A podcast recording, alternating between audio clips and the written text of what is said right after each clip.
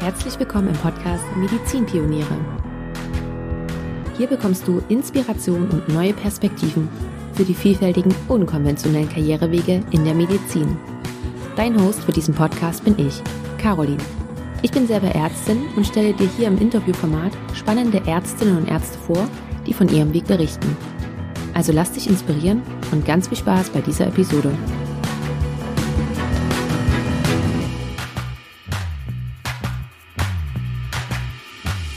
Hey und ein ganz, ganz herzliches Willkommen hier zu einer neuen Podcast-Episode. Ich freue mich sehr, dass du da bist. Wie du hörst, ist meine Stimme wieder in Ordnung. Ich bin wieder gesund und ich freue mich sehr, dieses Interview jetzt mit dir teilen zu können. Bevor wir aber zum heutigen Gast kommen, noch ganz kurz die Erinnerung für dich, dass du ja die Möglichkeit hast, Fragen zu schicken, wenn es Fragen gibt, die du mir schon immer mal stellen wolltest. Denn der Podcast veröffentlicht bald die 100. Episode und da habe ich mir überlegt, dass ich selber zu Gast bin und habe mir dazu Caroline eingeladen, die mich interviewen wird. Und an Caroline kannst du Fragen schicken. Du hast dafür die Möglichkeit, das entweder über Instagram oder via E-Mail zu machen und findest den Kontakt zu Caro in den Shownotes. Also, wenn du Fragen hast, dann schick die am besten bis Ende des Jahres 22 an Caroline und wir werden dann das Interview anfangen Januar aufnehmen und dann kannst du dich schon darauf freuen. Ich freue mich auf alle Fälle darauf und bin super gespannt, was da so für Fragen reinkommen. So, das dazu. Und jetzt geht's weiter zum heutigen Gast. Dieses Mal habe ich Dr. Micha Barth zu Gast und Micha ist Direktor der Klinik für Kinder- und Jugendchirurgie und nicht nur das, er ist auch nebenbei noch medizinischer Berater verschiedenster Firmen, unter anderem auch von Deuter. Und genauso bin ich nämlich auch auf ihn gestoßen, denn ich habe recherchiert, welche Kraxe wir doch für unseren Wanderurlaub nehmen, weil das Kind ja irgendwie auch verstaut werden muss. Und da bin ich zufälligerweise auf ein Interview von ihm mit oder von Deuter gestoßen und dachte, dass das ziemlich cool ist und dass ich ihn eben sehr gerne im Podcast haben möchte. So, here we go. Hier ist jetzt das Interview für dich. Und vielleicht bloß noch so viel vorab für dich. Wir sprechen nicht nur über seine Beratertätigkeit und wie er dazu gekommen ist, sondern natürlich auch über seinen klassischen Werdegang warum er sich dafür entschieden hat, zum Beispiel Chefarzt zu werden, wie er da hingekommen ist und vor allen Dingen auch, wie er dieses Chefarztsein auslebt. Das heißt, auch das Thema Führung kommt nicht zu kurz. Und mir hat es super viel Spaß gemacht, mich mit Micha zu unterhalten. Und von daher leite ich jetzt gleich weiter zum Interview und ich wünsche dir ebenfalls ganz, ganz viel Spaß dabei. Hallo Micha, ich freue mich sehr, dass du da bist und ich begrüße dich ganz herzlich hier im Podcast. Ja, ich freue mich auch dabei sein zu dürfen und ja, bin gespannt, was die kommende Stunde bringen wird. Ich bin genauso gespannt, weil du bist nicht nur Chefarzt der Kinderchirurgie, sondern bist auch noch seit zwölf Jahren, ich habe gerade nochmal nachgeschaut, bist du auch als medizinischer Berater verschiedener Firmen ähm, tätig. Und bevor wir da aber einsteigen, vorher die Frage, hast du dein Medizinstudium begonnen mit dem Plan, später einmal Chefarzt zu werden? Nein, überhaupt nicht. Also mein Ziel war vielleicht irgendwann mal leitender Oberarzt von irgendeiner Klinik zu werden. Ähm, die Kinderchirurgie, das war schon immer meins. Also ich war ziemlich von Anfang an äh, dabei, Kinderchirurg zu werden. Ähm, aber Chefarzt war eigentlich nie der Plan. Und wie? Also ich würde gern da das gerne noch ein bisschen vertiefen. Wie bist du dann aber trotzdem Chefarzt geworden? Hat sich das dann einfach alles so ergeben? Das hat sich ziemlich genauso ergeben, weil es war ein fürchterlicher Tag. Das war der erste Tag nach einem Urlaub, ähm, nach einem Sommerurlaub. Ich kam zurück und ähm, musste irgendwie dieses ganze Krisenmanagement, dieses ganze Beschwerdenmanagement von der Klinik machen und ich, das hatten die alles liegen lassen über drei Wochen. Ich war der leitender Oberarzt, äh, es gab noch einen geschäftsführenden Oberarzt, der sich nie darum gekümmert hat, weil er auch diplomatisch nicht so ganz geschickt war. Und ähm, ich habe mich dann darum gekümmert und hatte irgendwie an dem Tag gefühlt 100 Telefonate. Letztendlich waren es wahrscheinlich 50. Aber es waren einfach negative Telefonate und ich bin dann mein Zimmer zurückgegangen abends, es war 17 Uhr, habe den Rechner hochgefahren, bin auf arztstellen.de gegangen vom Ärzteblatt und mal Ingolstadt aufgeschrieben und dann habe ich da direkt angerufen und habe gesagt, äh, eine Frage, kann ich mich noch bewerben? Dann haben die gesagt, ja, aber heute ist Annahme, also heute Abend muss es drin sein. Und dann habe ich mich nach Ingolstadt beworben. Genau, so war das. Und so bin ich Chefarzt geworden, aber ich wollte es eigentlich nie werden. Ach krass. Und Jetzt muss ich selber noch mal illern und weiß nicht, ob ich äh, so schnell bin. Seit wann bist du jetzt Chefarzt? Seit 2017. Also seit fünf Jahren bin ich jetzt hier in Ingolstadt Chefarzt. Genau. Ja, okay, krass. Und wie war dieser Umbruch so für dich vom Oberarzt zum Chefarzt? Wie hast du dich auch darauf vorbereitet? Nimm uns mal bitte mit in diese Phase rein.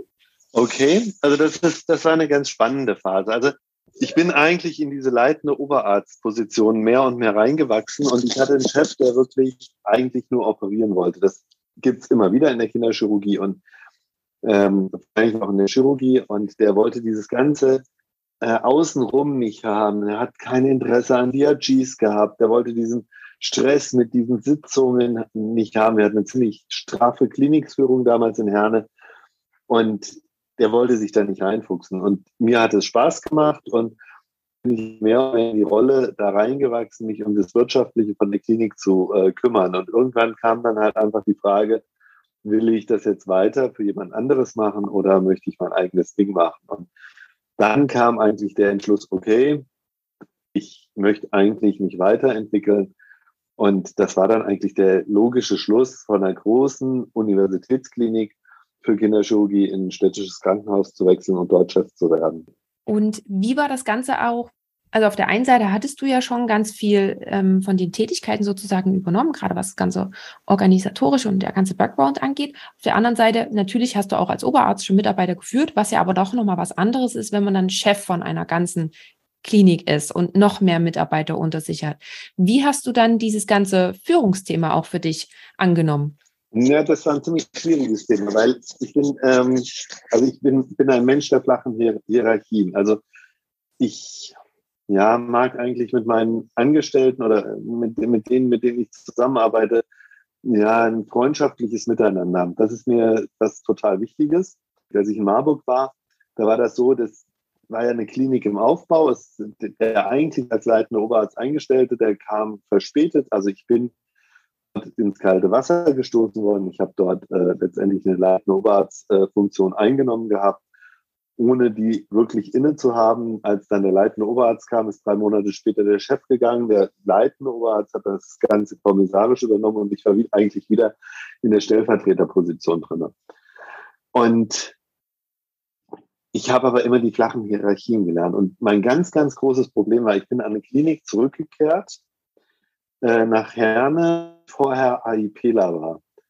Und die Schwestern waren die gleichen. Ich habe wirklich am ersten Tag, ich dort wieder im OP stand, im gleichen OP-Team am Tisch gestanden wie am letzten Tag als AIPler.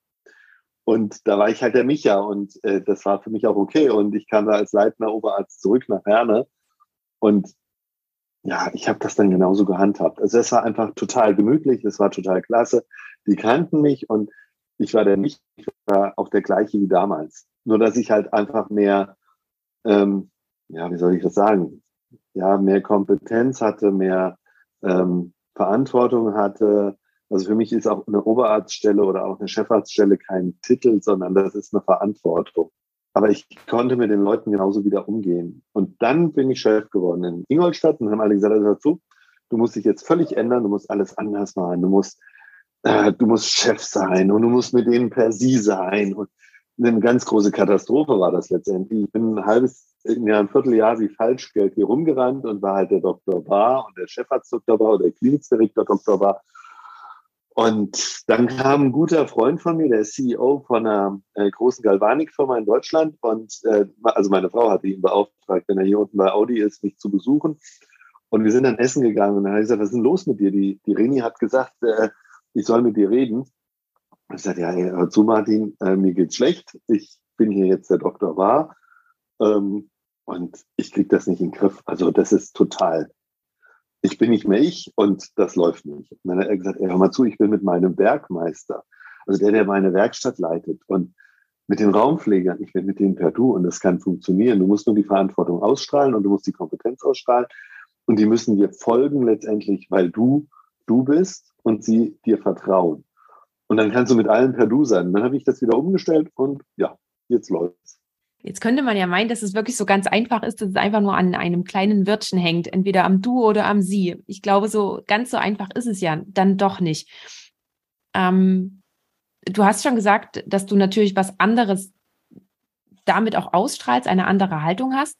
Gibt es aber sonst auch noch ähm, etwas, was dir als Chefarzt in dem Sinne wichtig ist? Oder hast du dich auch auf deine Führungsrolle auch nochmal irgendwie besonders vorbereitet? Da gibt es ja auch äh, Kurse oder ähnliches, die man wo besuchen kann. Ähm, wie, wie hast du das auch gehandhabt? Vielleicht ist das einfach die absolute Stolperkarriere, die, die es überhaupt gibt. Also ich, ich bin äh, AIP gewesen in Herne. Ähm, dann ist dieser Vertrag ausgelaufen. Das war so ein komisches Konstrukt. Das war so ein Privatarztvertrag. Äh, die Chefärzte, die haben da einen Pool eingezahlt und durften sich dann AIPler halten. Ähm, dann ist der ausgelaufen. Dann bin ich nach Göttingen in die Thorax-, Herz- und Gefäßchirurgie. Ähm, das war ziemlich unglücklich und da war ich auch nicht sehr, sehr froh bei. Äh, dann bin ich nach Jena gewechselt, wieder in die Kinderchirurgie zurück. Dann ist der Chef auch wieder abgehauen. Also meine Chefs sind alle irgendwie abhanden gekommen. Also in, in, in, in Göttingen, der Thorax-Herz-Gefäßchirurgie, äh, der ist in die Rente gegangen. Äh, der Schier in Jena, der ist dann nach Mainz abgehauen. Äh, vielleicht, weil es keiner mit mir ausgehalten hat, ich weiß es nicht. Ähm, und dann sind mit ihm halt ein paar dann auch gewechselt, die dann einfach weg waren. Und ich war mit einem Schlag der älteste Assistenzarzt. Und die Jena, der, das war ein super Oberarzt, der da die kommissarische Leitung hatte und äh, die ganzen Alteingesessenen, wie zum Beispiel dieser Oberarzt Bondarczuk, der jetzt Chef in, in Gera ist, die haben hier alles hingehalten. Und das war genial. Ich habe eine super Ausbildung machen dürfen und war dann mit 33 Facharzt für Kinderchirurgie. Das war damals sensationell, weil ich hatte wirklich nur diese sechs Jahre Ausbildungszeit. Ähm, und bin dann direkt in die Oberarztdienste reingestolpert. Ich habe irgendwie, ich glaube, am 10. Mai habe ich Prüfung gehabt und am nächsten Wochenende sind die alle erstmal in Urlaub und das war Pfingsten. Und ich war dann allein verantwortlich da. Und dann bin ich da so durch meine Oberarztdienste durch und also ich war nie richtig Oberarzt, ich habe aber Oberarztdienste mitgemacht oder Facharztdienste. Und dann bin ich halt nach Marburg. Und in Marburg bin ich dann ja eigentlich in diese leitende Oberarztrolle reingestolpert und musste mich da um mehr kümmern, als ich eigentlich wollte. Um dann halt in, in Herne leitender Oberarzt wirklich zu werden.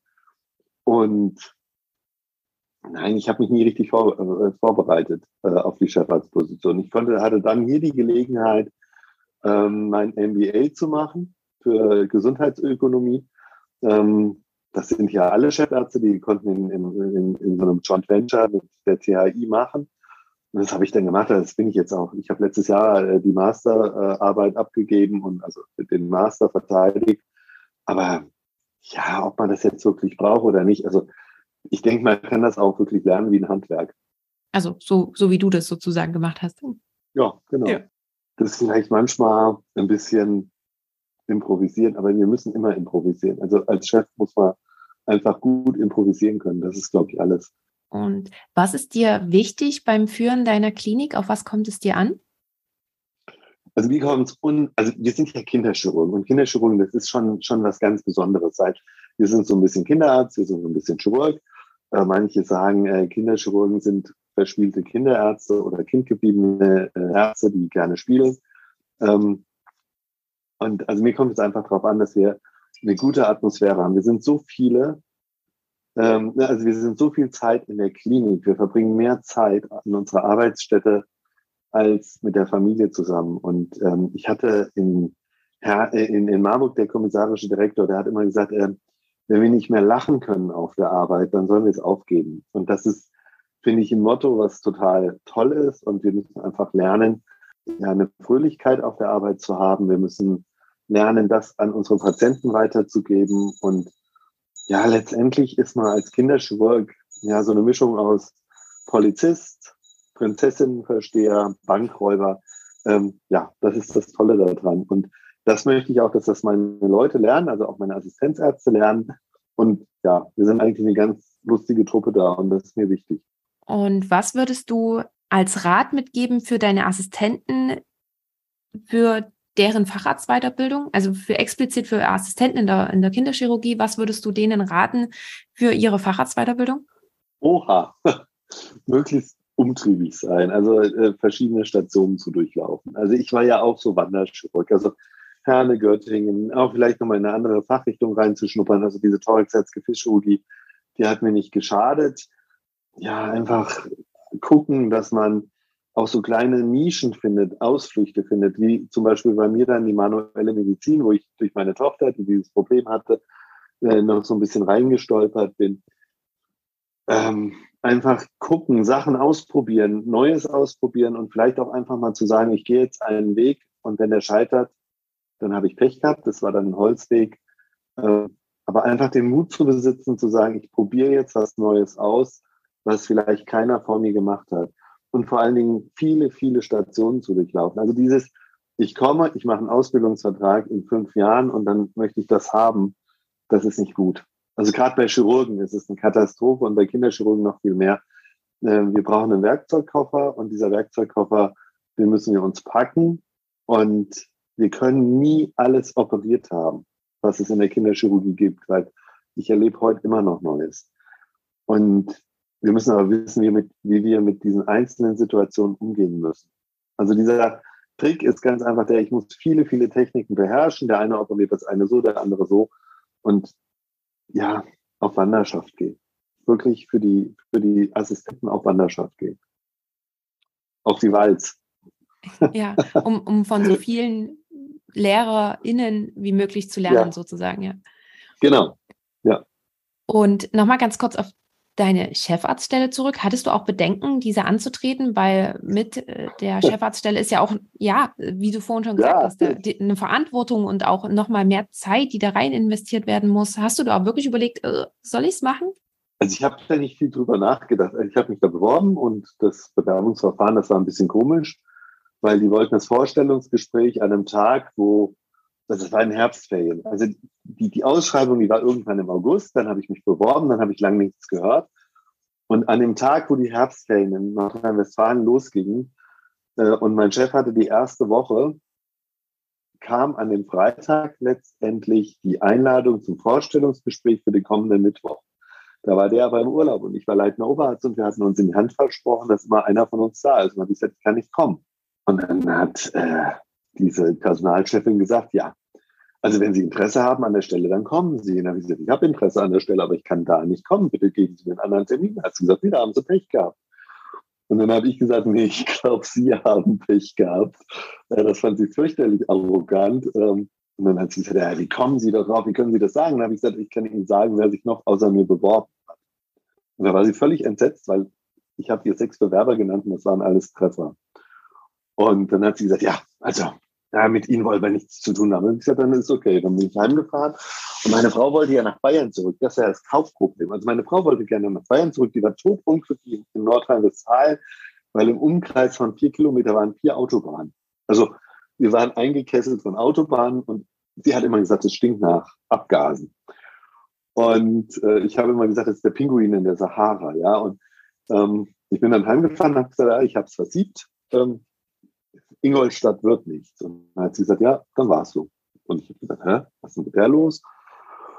Und dann hatten die dieses Ausschreibungsverfahren, also diese Vorstellungsrunde. Und am nächsten Tag um halb acht riefen die an in der Klinik auf meinem Klinikhandy und sagten, ja, wir würden Sie schon ganz gerne noch sehen. Können Sie dann und dann? Und dann habe ich gesagt, ja, super, ja, kann ich. Ja, und ich hatte einen so ein eingefrorenes Grinsen, weil ich habe gedacht, so, jetzt habt ihr verloren letztendlich. Und dann äh, ist das einfach so durchgerauscht. Aber ich habe mir da wenig Gedanken drüber gemacht. Also das war immer, ich habe mir eigentlich über die einzelnen Schritte immer wenig Gedanken gemacht. Und ja, als ich dann hier runtergefahren bin, ich bin ja dann erstmal ein Vierteljahr gependelt zwischen Nordrhein-Westfalen, weil die Schule auch noch lief. Und so die erste Fahrt hierher, die war schon heftig. Also ähm, ich wusste, am nächsten Tag fange ich eine Stelle als Chef an. Und ähm, ja, das war schon komisch. Aber Gedanken groß habe ich mir nicht gemacht. Ich wusste, dass das irgendwie funktionieren muss. Weil ich mache ja jetzt auch nicht viel anderes, als ich vorher gemacht habe. Also, ja. Hm, hast es aber vielleicht auch mit deiner Frau nochmal durchgesprochen, im Sinne von, dass ja dann doch nochmal das, was Einschneidendes ist, auch für die Familie, weil ja dann vielleicht eine Familie etwas zurückstecken muss oder ähm, sieht nicht so aus. Hm. Nee, also ja, wir haben das schon durchgesprochen und wir wussten auch, auf was wir uns einlassen. Bloß ich habe bei den ganzen Stellen, die ich hatte, immer gesagt, also ich möchte meine Arbeit in der Arbeitszeit schaffen. Und wenn ich das irgendwie hinkriege, dann höre ich auch pünktlich auf. Und ja, es ist jetzt mal plus, plus zwei Stunden ab und zu, äh, wenn irgendwelche Besprechungen oder Sitzungen sind. Aber im Großen und Ganzen, ähm, finde ich, kann man eine Klinik so leiten. Also ich bin hier angekommen, da hatten die alle fürchterliche äh, Überstunden. Und wir haben jetzt mehr Patienten und weniger Überstunden. Es ist schon was Organisatorisches auch. Und also das, ich, ich denke einfach, man muss einfach gucken, dass man guckt, wo sind die organisatorischen Fehler, wo wird Zeit einfach verdaddelt. Und dann kriegt man das hin und dann hat man auch echt sehr, sehr zufriedene Leute. Also die haben früher wirklich von ihren Überstunden gelebt, die fanden das hier total klasse mit ihren Überstunden und jetzt sind die zufrieden, wenn die um ähm, Viertel nach vier nach Hause gehen können. Und die Arbeit ist geschafft und wir übergeben das der Dienstmannschaft. Ja, mega.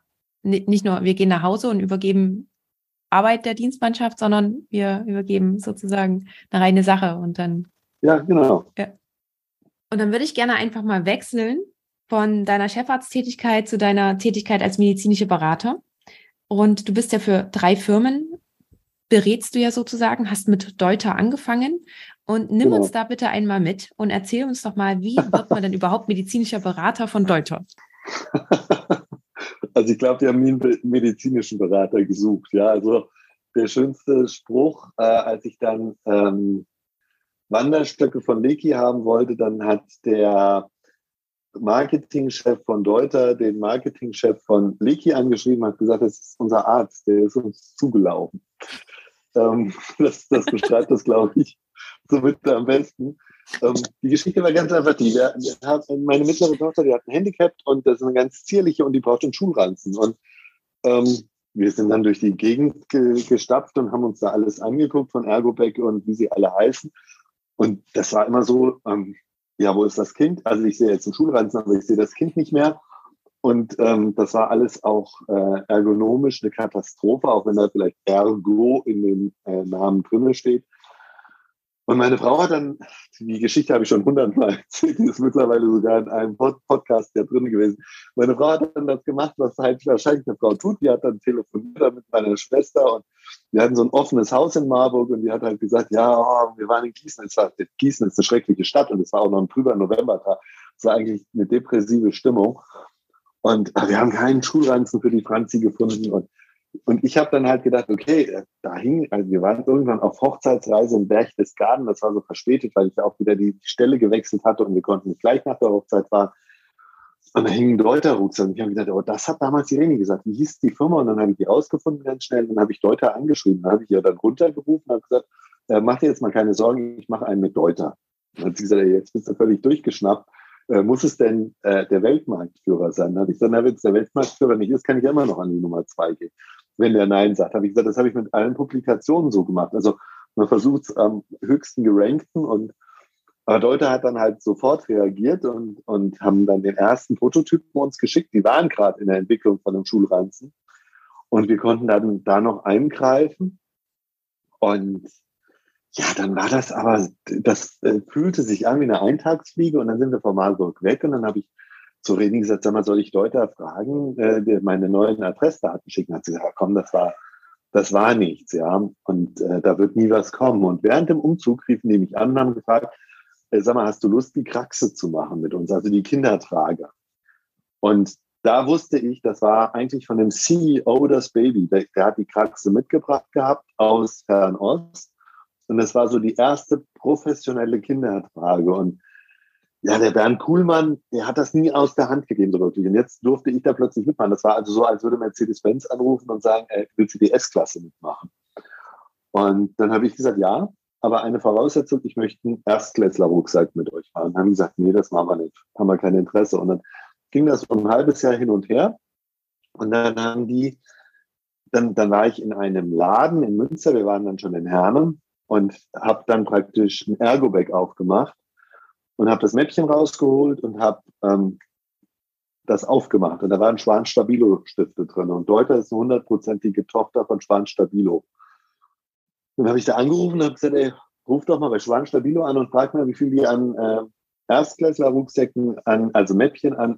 Und dann war das eine ziemlich große Summe und dann haben die gesagt, okay, jetzt wollen wir einen Erstklässler-Rucksack. Und so sind wir dann weiter ins Geschäft gekommen. Wir haben dann die ähm, Praxis zusammen gemacht und ähm, dann später, als ich dann meine manualmedizinische Ausbildung gemacht habe, sind wir dann praktisch über die Ergonomie des Tragens, des Wanderns, das, das ist ja so mein Spezialgebiet. Es gibt ja ganz wenige, die sich damit überhaupt beschäftigt haben, äh, sind wir dann praktisch in die Erwachsenentragesysteme reingekommen. Genau.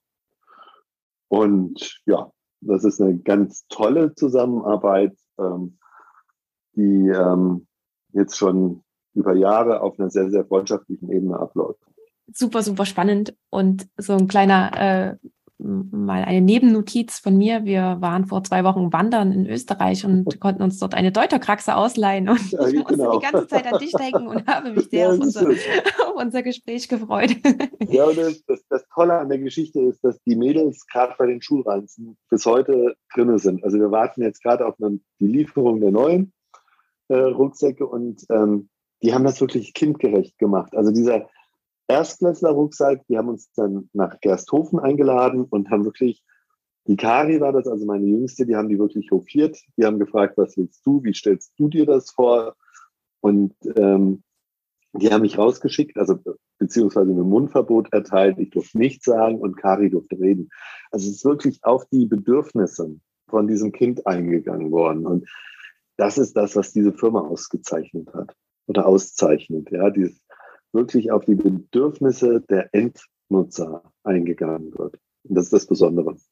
Ich würde gerne noch mal ein bisschen zurück an den Anfang gehen, nämlich wie kann ich mir das vorstellen? Hast du einfach dich dann hingesetzt, hast eine E-Mail an Deuter geschrieben, hast gesagt, hier, ja. ich bin Arzt und ich ja. würde euch gerne unterstützen. Wir brauchen genau. einen Ranzen. So war das. Ja. So ganz so einfach. Also die haben gesagt. Wir brauchen einen Ranzen, es gibt nichts auf dem Ranzen. Ich habe ich hab das Know-how, ich habe das medizinische Know-how ja. und lass uns machen. Und wie genau sah dann diese Zusammenarbeit aus? Du hast schon gesagt, die haben einen Prototypen, waren sie schon dabei, das zu entwickeln? Den haben sie dir dann zugeschickt und da hast du gesagt, hier, genau. ich würde das und, und das noch verändern? Genau. genau. Ja, ja. Also wir haben dann unsere Ideen eingebracht und gesagt, was anders laufen muss und was anders sein soll. Der war aber schon sehr weit fortgeschritten und das Nachfolgemodell, das war dann wirklich äh, nach diesen Vorstellungen gefertigt. Und war das auch was, ich möchte dir jetzt nicht zu nahe treten. Ich weiß jetzt nicht, als, wie gesagt, ich komme von der anästhesiologischen Seite. Ähm, war das auch was, wo du dich auch nochmal reinfuchsen musstest und nochmal auch ja. äh, selber fortbilden musstest? Weil ja so, äh, wie, wie, trägt man ergonomisch, ist ja, weiß ich genau. nicht, inwiefern das da dein, dein Fachwissen auch mit beinhaltet.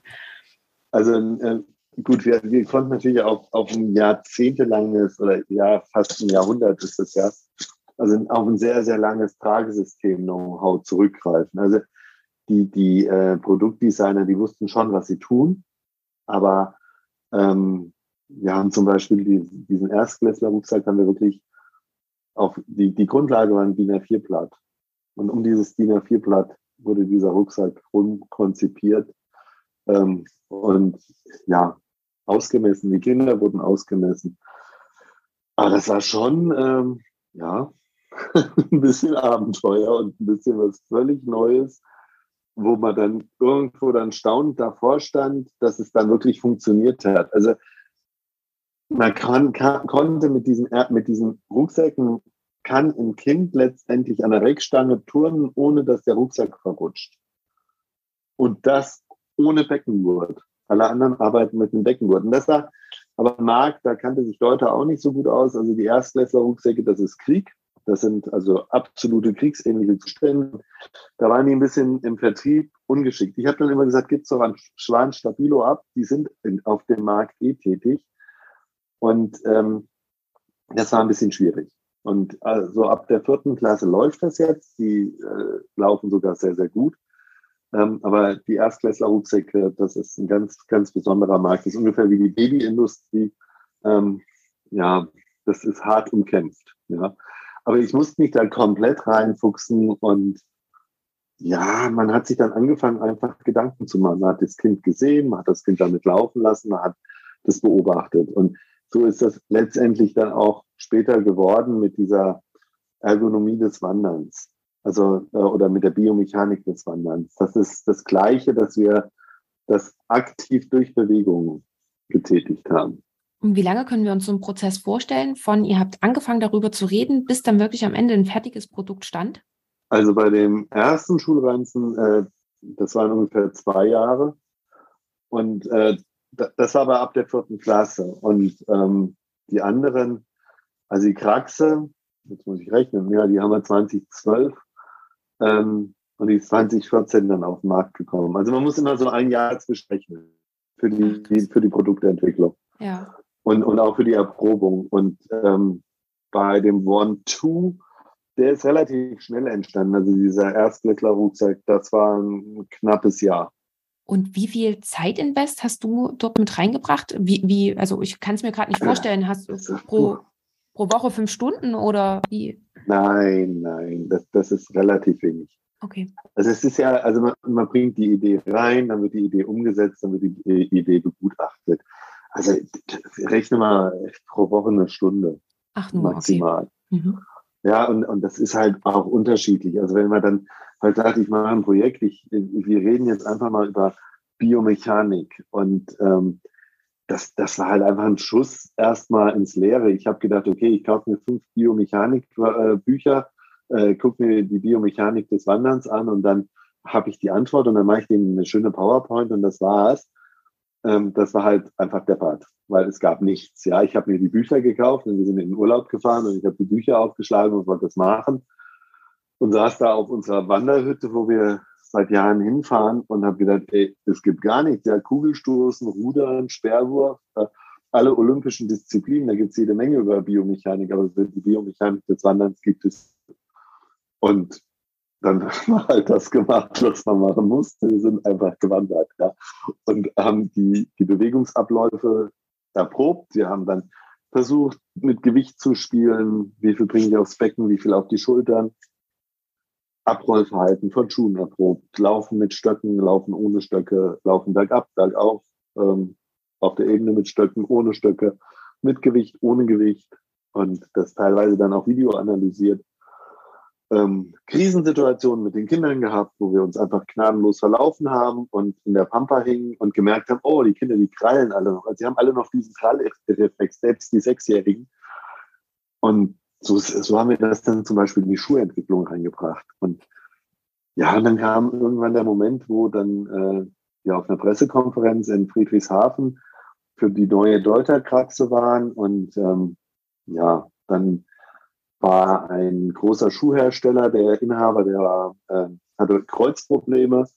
Ähm, den habe ich dann behandelt und dann kam halt die Waltraud Lehnhardt von, von Leki dazu, die Inhaberin, und sagte, und warum habe ich keine? Und dann habe ich gesagt, weiß ich nicht, weil, weil du mit Stöcken läufst vielleicht. Das haben ich aber einfach so dahingesagt, weil ich habe nie viel davon gehalten, mit Stöcken zu laufen. Dann hat sie gesagt, genau, weil ich mit Stöcken laufe. Du kriegst das jetzt aus in deinem nächsten Urlaub. Und so ist dann die Partnerschaft mit Leki entstanden. Also das ist alles irgendwo so ein reingestolperer. Ja, also ähm, das sage ich auch meinen Kindern immer. Ich habe einfach nur das gemacht, was mir Spaß gemacht hat. Ich hätte auch ins Labor gehen können und hätte irgendein Molekül erforschen können. Das hätte mir keinen Spaß gemacht. Also dieses Praktische und zu sehen, die Ergebnisse zu sehen, dass ich einfach sehe, Leute sind damit glücklich und Leute profitieren davon. Also wenn ich jetzt einen Alpenvereinsvortrag halte beim DRV hier in Ingolstadt zum Beispiel, und die Leute sagen, ey, super, ja, lass uns wandern gehen. Können wir zusammen wandern gehen? Kannst du das nochmal erklären? Live. Das ist einfach viel, viel mehr wert, wie wenn ich dann eine Nature-Publikation hätte. Das hört sich jetzt wirklich ketzerhaft an, aber es ist einfach so. Ach, schön. Weil du es jetzt aber auch gerade schon angesprochen hast, äh, was sich daraus noch alles entwickelt hat, gib uns mal bitte noch einen Überblick. Ich habe ja schon gesagt, du bist nicht nur für Deuter ähm, beratend tätig, sondern auch noch für andere Firmen. Ähm, wo bist du noch mit involviert? Gut, also ich habe ähm, dann angefangen ähm, mit Lova. Also ich habe alle drei deutschen, drei, die drei deutschen großen, die drei großen deutschen, so rum, äh, Schuhhersteller angeschrieben, also Lova, Meindl, Hanbach. Und äh, die letzten beiden haben nicht reagiert, Lova hat reagiert und ähm, haben mich dann auch eingeladen. Da haben wir Wanderschuhe gesucht für die Kinder und ja, wenn man die Sportcheck-Seite zum Beispiel aufmacht, dann äh, findet man halt sehr, sehr viele Halbschuhe. Aber das war nicht das, was wir gesucht haben. Wir haben halt wirklich einen echt vollwertigen Wanderschuh gesucht. Also einen Bergschuh für Kinder gab es nicht. So, und dann habe ich die angeschrieben und äh, dann sind wir ins Gespräch gekommen, dann haben die mich eingeladen und das war eigentlich total trollig, weil da saßen dann drei Produktdesigner mir gegenüber und der Chefproduktdesigner, der ist jetzt gar nicht mehr bei Lova, der hat gesagt, was mockst du eigentlich von uns hier? Und dann habe ich gesagt, ja, ich, ihr habt ja wahrscheinlich zahlreiche Orthopäden im Team und so weiter. Und jetzt habt ihr noch einen Kinderschuhspezialisten im Team. Ich meine, noch nie einen Kinderschuh gemacht gehabt. Das war vielleicht auch einfach so ein bisschen Wahnsinn.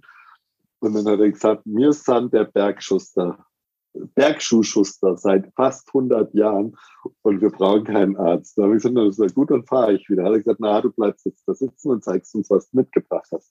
So, dann habe ich denen das halt erklärt und äh, dann haben die den ersten Schuh gebaut. Also wir hatten halt einfach mit den Kindern beim Wandern beobachtet, was wir brauchen und was wir wollen, was wir uns vorstellen und ähm, haben dann einfach so ein, eine To-Do-Liste geschrieben und die haben wir mitgebracht und ich habe die abgearbeitet. Und das war ein super Schuh.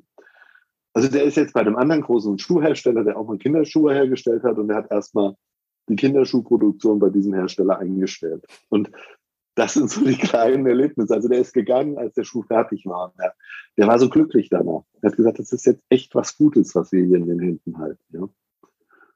Und dann haben wir halt, da sind sehr viele Sportmediziner und Sportwissenschaftler in dem Team, wo Fragen entstanden sind. Und dann haben wir einfach so verschiedene Projekte durchgespielt mit Messungen und, und, und. Und ähm, ja auch Altes neu entdeckt. Also wir haben dann wirklich eine Wissenschaft aus einer Frage gemacht gehabt und saßen dann zusammen und haben halt, also und, und die, die Geschäftsführung hat es abgewinkt. Die haben gesagt, das ist super. Das nehmen wir so. Und dann saßen die da und haben gesagt, ups, ah, das haben die beiden noch nie so durchgewunken, ja. Und dann habe ich gesagt, ey, das ist komisch, aber das muss es doch schon mal gegeben haben. Und da saß dann eine dabei, die aus einer großen Familie kam, die Haarfallschuhe hergestellt hat. Dann habe ich gesagt, ey, dann mach doch mal die Homepage auf. Lass uns doch mal gucken, ob das vielleicht in dem Schuh drin war. Und das war dann wirklich da drin. Und wir haben wirklich über Monate gerechnet. Und früher hatten die das schon. Äh, heute hat das keiner mehr. Also Lova hat es. Ähm, und das sind einfach so ein paar schöne Erlebnisse, die ja einfach Freude machen. Ach cool. Also wir haben jetzt Deuter, wir haben Lova, wir haben Leki. Leki, genau. Und äh, dann bist du ja auch noch äh, für Abus auch noch mit beraten tätig. genau, also Abus, das war ein Projekt an der Ruhr-Uni Bochum.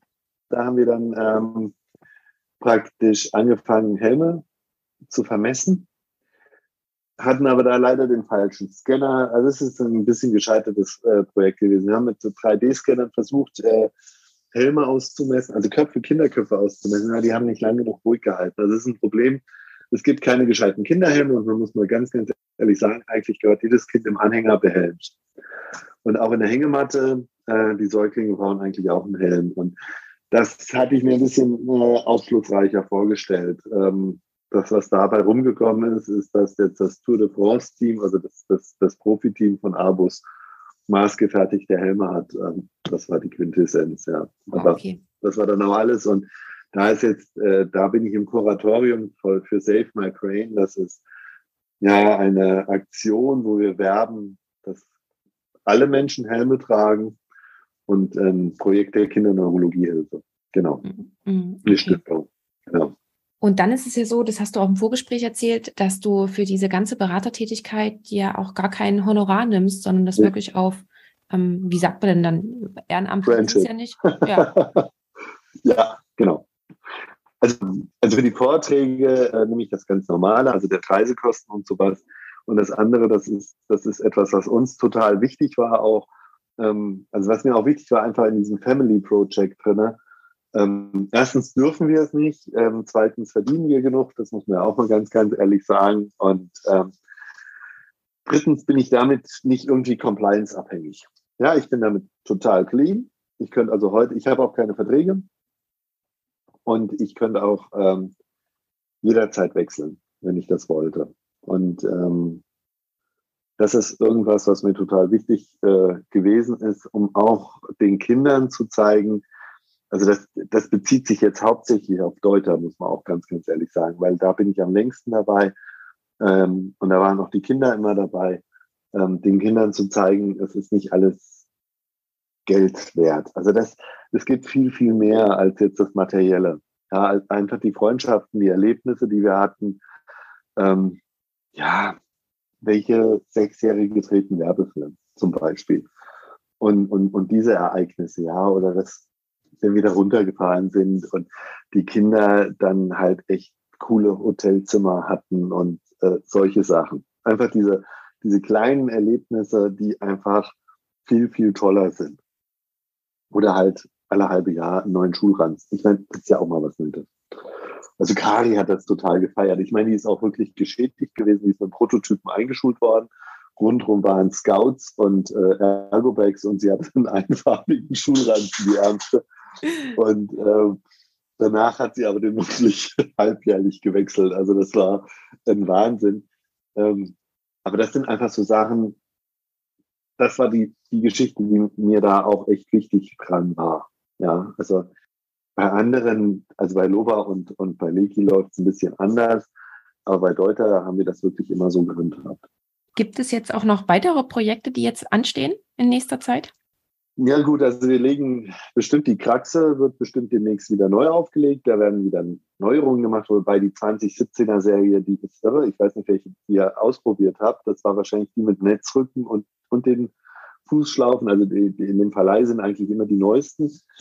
Ähm, wir hatten tatsächlich eine ziemlich alte Kraxe. Echt? Okay.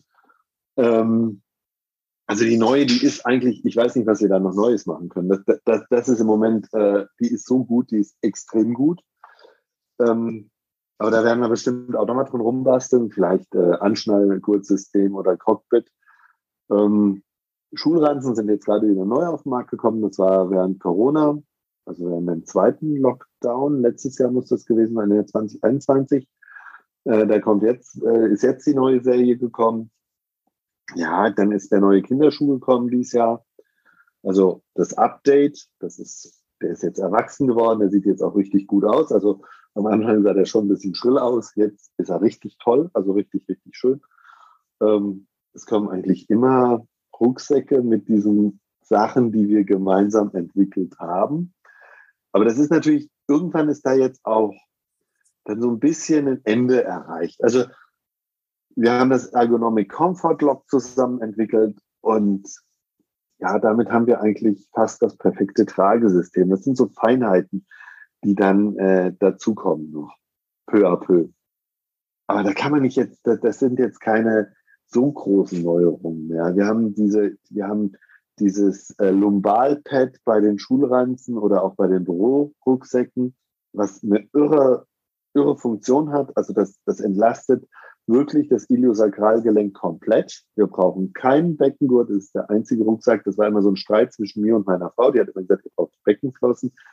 Und ich gesagt, das ist viel zu teuer. Dann kommt das Ding gleich ungefähr 50 Euro teurer, wenn wir eine funktionelle Beckenflosse dran bauen, weil alle anderen Schulranzen haben keine funktionellen Beckenflossen. Das sage ich auch ganz, ganz ehrlich, weil die wissen überhaupt nicht, wie es geht. Und ähm, es wäre auch vom Gewicht nicht zu verantworten. Und dann hat meine Frau, äh, musste mit meiner Tochter zu einem Termin und wollte noch in die, äh, in die Stadtbücherei. Und Noah hat einen neuen Schulranzen bekommen gehabt, der alte stand da und sie hat einfach die Bücher für die Stadtbücherei in die Reihen gestoppt, also den Rand voll gemacht, aufgesetzt und abends kam ich wieder und sie sagte, ähm, wir brauchen keine Beckenflossen. Dann habe ich gesagt, ey, hast du irgendwas Falsches geraucht, hast du Fieber oder äh, muss ich mir jetzt Sorgen machen? Dann hat sie gesagt, nee, aber ich bin mit dem Ding in die Stadt gerannt. Und wir brauchen wirklich keine Beckenflossen. Und ja, das ist halt irgendwo, die Loba-Schuhe, die erscheinen auch immer und, und ich laufe da auch ganz, ganz viel Testschuhe. Und das sind halt so Kleinigkeiten, die da reinkommen. Wir werden bestimmt mal wieder irgendwas Neues berechnen. Ähm, also mein Projekt im Moment ist einfach die Vorträge beim DRV, also beim Deutschen Alpenverein. Klingel ich jetzt äh, hier so durch die bayerische Region, äh, habe jetzt mit Ingolstadt angefangen, jetzt kommt Regensburg ich hoffe, dass dann äh, irgendwann das auch geplant ist mit München, Augsburg, äh, Nürnberg und so weiter, um da praktisch einfach die Menschen nochmal näher ranzuholen. Wir gehen nächstes Jahr, machen wir eine biomechanische Wanderung mit, mit dem DRV hier in Ingolstadt, also Ringsee Ingolstadt. Ja, das sind so Projekte, die gerade aktuell laufen und ähm, wo eher so die, ja, die Anwendung im Mittelpunkt steht. Also das ist das, äh, ich muss unbedingt, das habe ich jetzt echt ein bisschen einschlafen lassen, äh, bei mein, äh, an meinem Blog weiterschreiben für, für Lova. Also das ist schon auch so ein Herzensanliegen, dass das äh, weitergeht, aber da war jetzt die Zeit wirklich ein bisschen knapp vor, äh, zu. Äh, die Ideen sind da, ich muss sie nur noch zu Papier bringen. Genau. Ach, cool. Also ich sehe schon, da, da können wir noch einiges erwarten. Ähm, gibt es gerade die Vorträge vom DAV? Gibt es da irgendwie eine Internetseite, wo man das nachlesen können, wenn sich jetzt ja, in, in, auf der Regensburger DAV-Seite, da ist, äh, ja, genau. Da findet im November jetzt ein, ein, ein, ein, Vortrag statt. Ja, man muss mal einfach gucken, also wie sich das weiterentwickelt. Das, das weiß ich nicht. Es kann auch sein, dass wir vielleicht irgendwann mal wieder was machen mit, mit Deuter und, und da irgendwelche Vortragsreihen machen. Vielleicht auch bei Globetrotter oder sonst irgendwas. Das kann ich, da, da bin ich für alles offen. Ach, cool. Ja, sehr schön. Gab es auf deinem Weg sowohl auf dem chefärztlichen Weg als auch auf diesem hm, Weg mit, mit Deuter, mit Lova. Hm, hattest du da irgendwie mal Hindernisse oder Hürden, die dir im Weg standen, die du dann überwinden musstest? Und wenn ja, wie hast du es gelöst? Na gut, also wir sind ja irgendwo auch noch Privatmenschen. Also äh, als Franzi auf die Welt kam und, und wir, also das war vielleicht ja so eine entscheidende Hürde oder auch so ein Wendepunkt. Wie gesagt, ich war mit 33 einer der jüngsten äh, Fachärzte für Kinderchirurgie überhaupt in Deutschland äh, männliche, muss man natürlich da auch noch zu sagen, die wirklich die Laufbahn genommen haben mit Zivildienst, 20 Monate, Studium und so weiter. Und ähm, dann hatten wir halt einen Chef, der uns unheimlich gepusht hat, was die Vortragstätigkeit anbelangte und der war dann weg. Aber ähm, wir haben das trotzdem weitergemacht. Also ich habe unheimlich gern Vorträge gehalten, beziehungsweise ich habe mich dann jedes Mal wieder gefragt, warum ich das mache. Im Moment ähm, am Samstag habe ich auch wieder was, habe ich auch gedacht, okay, warum machst du das eigentlich wieder? Ähm, aber es ist ja dann schon auch wieder irgendwo schön. Und ähm, dann war das in Jena so, ich habe unheimlich schnell, unheimlich viel lernen dürfen.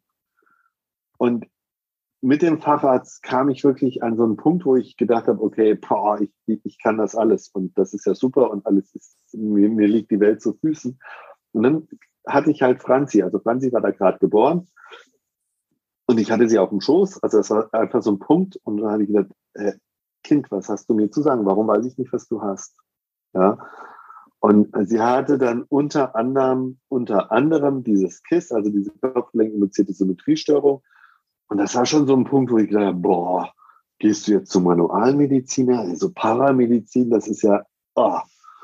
Und auf der anderen Seite war das auch der Wendepunkt, wo ich sage, ähm, ja, Franzi hat mich vielleicht zu einem anderen, vielleicht zu einem besseren Arzt gemacht, weil sonst wäre ich wirklich gnadenlos diese Universitätskarriere gelaufen und äh, ja, und hätte wahrscheinlich äh, was völlig anderes gemacht. Und so habe ich dann halt gedacht, okay, dann guckst du dir halt mal die manuelle Medizin an, aber du willst das können, dass du dein Kind selbst behandeln kannst. Und ähm, dann habe ich halt meinen Manualmediziner gemacht.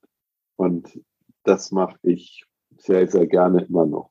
Und ähm, ja, das ist total spannend. Das ist, das ist auch was total Schönes, aber das war ein Wendepunkt. Also das war eine massive Hürde. Ich wollte vorher eigentlich nach Tübingen wechseln an die Uni. Das habe ich aber nicht gemacht, weil da ein Freund von mir war und äh, wir hatten uns irgendwann versprochen, uns ist unsere Freundschaft wichtiger, als dass wir zusammen arbeiten.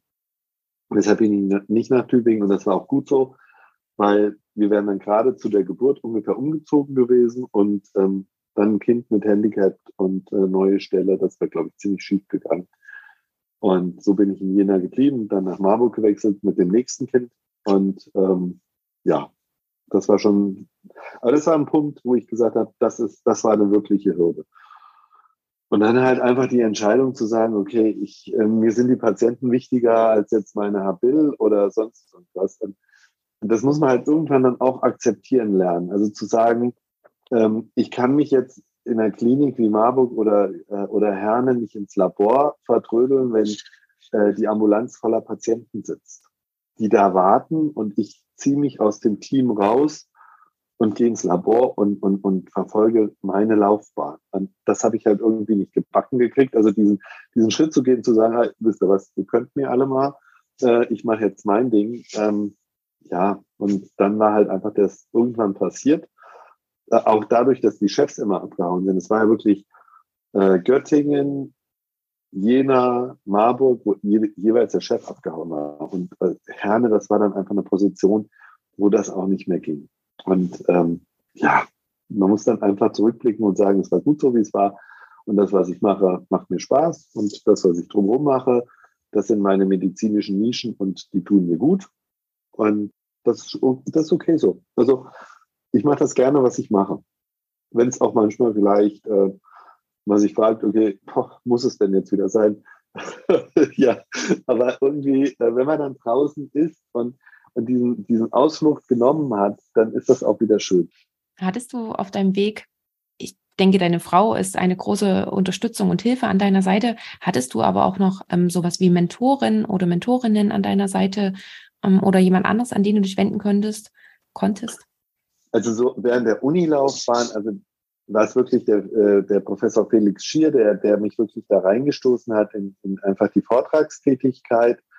Und das war ein Querdenker. Also das war einer, der hat halt gesagt, er hat komm, ey, das Bürokratische, das machen wir später. Und der auch wirklich dieses Werbemanagement, der, der war da völlig skrupellos. Ja, also es gibt ja immer diese Kalender, wo außenrum diese Firmen sind. Ja, und in Jena gab es halt diesen Kalender, da war in der Mitte die Kinderchirurgie und außenrum war dann äh, über Orion und Beate Uso und das Müllunternehmen, das örtliche, alles drumherum. Ja. Und der hat eine Straßenbahn äh, mit Kinderchirurgie Jena bekleben lassen. Also das fand, den fand ich schon sehr, sehr interessant. Der, also der hat einfach andere Wege beschritten in der Medizin. Und der hat eigentlich das vorgelebt, ey, hört zu, Jungs, es gibt einfach auch noch was anderes. So ein bisschen, geht doch mal einen Schritt zur Seite und guckt euch das an. Und, und guckt trotzdem, dass ihr irgendwo in der Szene publik seid und, und Vorträge haltet und, und, und. Oder denkt einfach mal quer. Das, also das war mir eine, eine sehr, sehr große Stütze, ähm, was so die, die, die medizinische Laufbahn sonst an, anbelangt hat. Das war wirklich ähm, mein Chef dann in Marburg, den ich in kurzer Zeit genießen durfte, der jetzt Chef in, im Olgele in, in Stuttgart ist, der Stefan Loff, ähm, der mich einfach auf den Boden wieder zurückgeholt hat, weil in Jena, äh, das war halt der, da war der Chef weg und ich durfte alles operieren dort und der hat mich einfach in Marburg einmal hingestellt und gesagt, du bist zwar jetzt Oberarzt, aber du kannst nicht, so ungefähr. Und das war eigentlich auch nochmal so der richtige Schritt, einfach zurück zur Demut. Und das waren schon einfach so Gestalten, die, die wichtig waren. Und dann hatte ich zum Schluss jetzt einen ganz, ganz lieben Chef ähm, in Herne, der ja wenig mit dem Organisatorischen zu tun hatte, oder haben wollte und gesagt hat, er mach du mal. Und mich dann hat auch machen lassen. Und da war halt ein ärztlicher Direktor, der wieder was die DRGs anbelangte und was das Wirtschaftliche anbelangte, super war. Und den konnte aber keiner leiden, weil der, der war knallhart. Also der, der, der Typ, der war absolut knallhart. Ja, also hat gesagt, der hat uns alle, alle Oberärzte, wir sind dann aufgekauft worden von seiner Klinik und dann hat er alle einbestellt und gesagt, wisst ihr was, ihr könnt alle gar nichts ihr wisst gar nichts. Das waren Grieche. Und ihr seid alle unwissend. Und ich werde euch das erklären. Und dann hat er eigentlich nicht viel erklärt. Dann habe ich gesagt, okay, ich ihn doch mal an, mach mir einen Termin bei ihm. Und dann hat er, gesagt, ich könnte um 5 Uhr morgens kommen. Und dann habe ich gesagt, da, da, da. also das geht nicht. Ich jetzt mal einen vernünftigen Termin geben und auf den drei das kommt am nächsten Tag gleich. Und dann hat er mir eigentlich das so erklärt, so wie er mit den DRGs umgeht und so. Das war jetzt nicht alles total neu, aber das, was er genossen hat, war, dass er eigentlich ähm, ja als Mensch wahrgenommen wurde. Und dann hat er mir total viel erklärt. Er hat mich dann wirklich immer mehr an die Hand genommen und hat mich wirklich dieses Management reingeführt. Und das war auf der einen Seite ziemlich dumm, weil er mich auf öffentlichen Sitzungen teilweise dann oh mein Sohn genannt hat und ich dann äh, von der halben Klinik geächtet wurde. Äh, aber auf der anderen Seite durfte ich von ihm wirklich sehr, sehr viel lernen. Und das war schon eine sehr, sehr tolle Zeit. Also das war der Herr Godolias in, in Herne, wo ich wirklich in die wirtschaftliche Medizin eingeführt wurde. Und das andere, nein, also bei dem, was drumherum lag, also gut, manuelle Medizin durfte ich von Heiner Biedermann lernen, also dem Erstbeschreiber von dem Quiz. Äh, das ist auch ein Freund der Familie. Also das war auch eine total komische Geschichte, weil ähm, ich habe mich mit KISS beschäftigt. Wir waren bei Robbie Sacher gewesen mit unserer Tochter und der hat aber nicht angebissen. Ich habe ja auch diese Sache mit der Saugglocke und der Trichterbrust. Also wir, wir, wir saugen ja, das war ja ein Herne vom Schier und von mir ein Projekt, äh, die Saugglocke für die Trichterbrüste. Wir saugen einfach das raus. Den Trichter, der wird rausgesaugt mit einer, mit einer Saugglocke nach Eckhard Globe. Das war ein Trichterbrustpatient. Und ähm, da wollte der Robby Sacher nicht anbeißen. Ich hatte halt festgestellt, dass ganz, ganz viele eine funktionelle Pathologie der oberen Halswirbelsäule haben von den Trichterbrustpatienten. Und der Sacher wollte das nicht hören. Und dann habe ich halt wieder mal angerufen. Und das war auch so ein Phänomen. Wir haben dann uns unterhalten. Das ist der Erstbeschreiber von der Kopfgelenkinduzierten Symmetriestörung. Und im ersten Telefonat hat er gesagt, ey, sag mal, hast du Bock bei mir die Praxis irgendwann zu übernehmen? Und ähm, da ist echt so eine gute Freundschaft draus entstanden. Also auch unsere Franzi, die von ihm halt immer wieder behandelt wird und wurde, ähm, die liebt ihn abgöttisch. Und ähm, ja, das war auch so ein Mentor, der vielleicht auch nochmal so eine Metaebene in die Medizin reingebracht hat, wo man dann gesagt hat, ja, es ist nicht alles die Schulmedizin, sondern es gibt auch noch andere Facetten. Wow, mega spannend. Äh, ich hätte jetzt gar nicht gedacht, dass ich mit der Frage nochmal so ein weites Feld aufmache. Also richtig cool. Vielen Dank, dass du uns daran hast teilhaben lassen. Ähm, und wir sind jetzt schon von der Zeit her ziemlich fortgeschritten und ich ja. möchte dir gleich meine Abschlussfragen noch stellen. Aber vorher noch die Frage an dich. Gibt es noch etwas, was du noch hinzufügen möchtest oder haben wir soweit einen guten Überblick geschaffen? Ich glaube, wir haben da schon einen ziemlichen Überblick. Also jetzt habe ich ja die manuelle noch erzählt. Ja. Äh, die hätte ich jetzt fast vergessen gehabt, aber die ist mir schon, war, war mir schon noch ziemlich wichtig. Ja, nee, das ist alles drin. Ja, super. Dann äh, die erste meiner drei Abschlussfragen ist, hast du eine Buchempfehlung für uns? Gibt es ein Buch, was du besonders gern gelesen hast oder was dich besonders inspiriert, was du gerne teilen möchtest? Hm, ja, vielleicht, also vielleicht noch, ja, aber das ist dann, ich hoffe, ich mal jetzt nicht ein zu großes äh, Fass auch. Ähm, ja, einfach die Bibel. Die Bibel? Die Bibel, ja. Okay. Das ist, denke ich, das ist äh, immer aktuell, äh, brandaktuell zu allen Themen. Gut, nehme ich somit auf, wurde hier noch nicht empfohlen im Podcast. Okay. Interessieren dich die Bücher, die im Podcast genannt werden? Dann schau mal in den Shownotes nach. Dort findest du einen Affiliate-Link und wenn du darüber kaufst, bekomme ich eine kleine Provision. Für dich ändert sich beim Kaufpreis aber absolut gar nichts.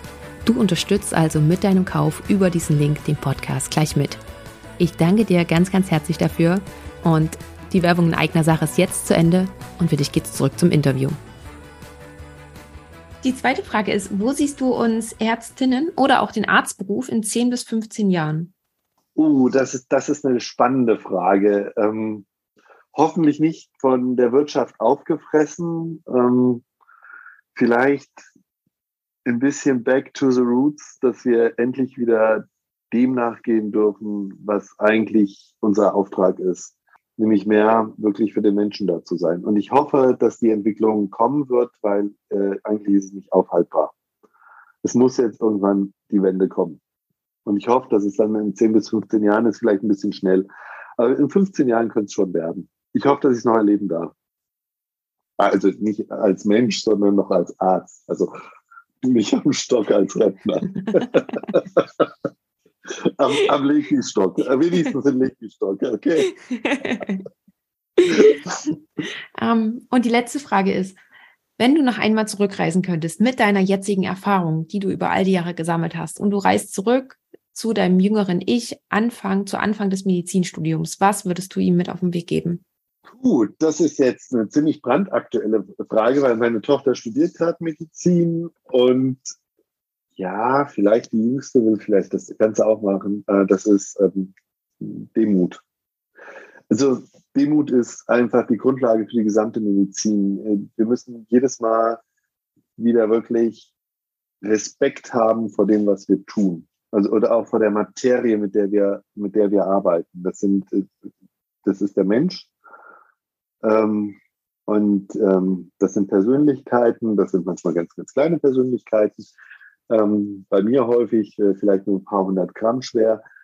Aber wir müssen immer uns bewusst sein, dass wir nichts, nichts können. Wir können viel verkehrt machen, aber ähm, wir müssen einen maximalen Respekt vor, den, vor der Materie haben, mit der wir arbeiten. Ähm, das ist, denke ich, das, was wirklich für jeden Mediziner das absolute A und O ist, dass wir wirklich demütig immer wieder an die Sache rangehen. Also Sauerbruch soll mal zu seinen Assistenten gesagt haben, äh, wenn du keine Angst mehr hast, in den OP zu gehen, dann bleib draußen. Und ich denke, das ist einfach eine gute Arbeitshaltung. Und ich finde, das ist ein perfektes Schlusswort. Und ich möchte mich ganz, ganz herzlich bei dir für dieses ganz tolle Gespräch bedanken. Es waren viele Sachen, die du aufgezeigt hast. Ich fand es super spannend und ich danke dir von Herzen dafür. Ja, ich danke dir. Das hat auch echt Spaß gemacht. Das war das Interview für diese Episode.